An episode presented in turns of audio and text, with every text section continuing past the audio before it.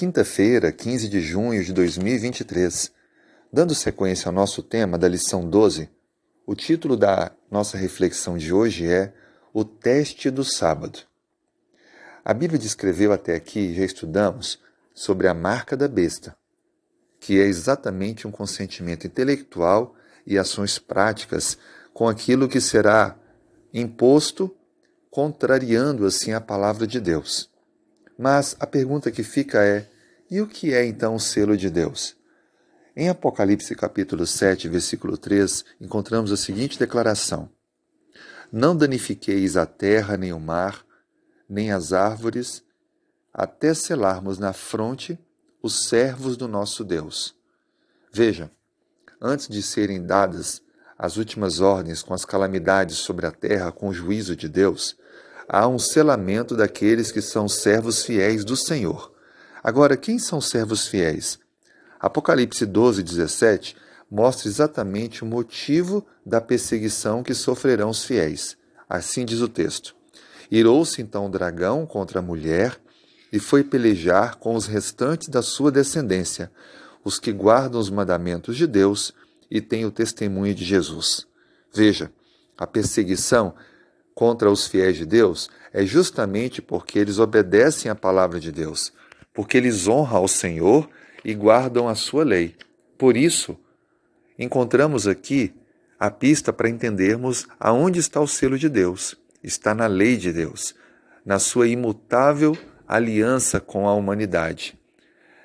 Chama sua atenção para que nós possamos então identificar qual item da lei de Deus concentra, portanto, o selo.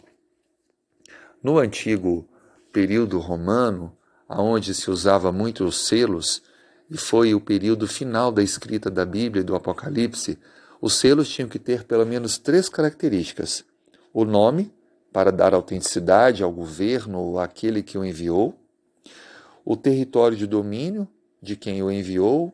E também a sua função, o seu cargo. Quando estudamos a lei de Deus, nós encontramos nos Dez Mandamentos referências claras sobre a aliança do homem com Deus. Mas há um mandamento, e unicamente esse, ele tem exatamente as três informações que dão autenticidade a um selo. Quero ler com você agora Êxodo capítulo 20, do versículo 8 ao versículo 11. Lembra-te do dia de sábado para o santificar. Seis dias trabalharás e farás toda a tua obra. Mas o sétimo dia é o sábado do Senhor teu Deus. Não farás nenhum trabalho, nem tu, nem teu filho, nem tua filha, nem o teu servo, nem a tua serva, nem o teu animal, nem o forasteiro das tuas portas para dentro. Porque em seis dias fez o Senhor os céus, a terra, o mar e tudo o que neles há, e ao sétimo dia descansou. Por isso o Senhor abençoou o dia de sábado e o santificou. Encontramos aqui claramente a demonstração de que aqui existe o selo de Deus. É mencionado o nome de Deus, é mencionado também o título dele, ele fez os céus, a terra, o mar e tudo o que neles há, ou seja, ele é o Criador. E também faz referência ao seu território, todo o mundo. Assim sendo, entendemos que, já que o povo fiel de Deus é aqueles que obedecem aos seus mandamentos e é perseguido pelos poderes do mal, o sábado, o quarto mandamento, é o único item dos mandamentos de Deus que concentra a autenticidade de um verdadeiro selo. Portanto, na perseguição final ao povo de Deus e no contraste com a marca da besta, o sábado e a obediência a esse mandamento da lei do Senhor será uma identidade dos verdadeiros filhos de Deus. Talvez você possa, possa achar isso um pouco diferente estranho para tudo que você já viu, mas entenda: a questão é adorar a Deus ou adorar aquele que a besta determinar, obedecer a Deus ou obedecer à mudança de homens.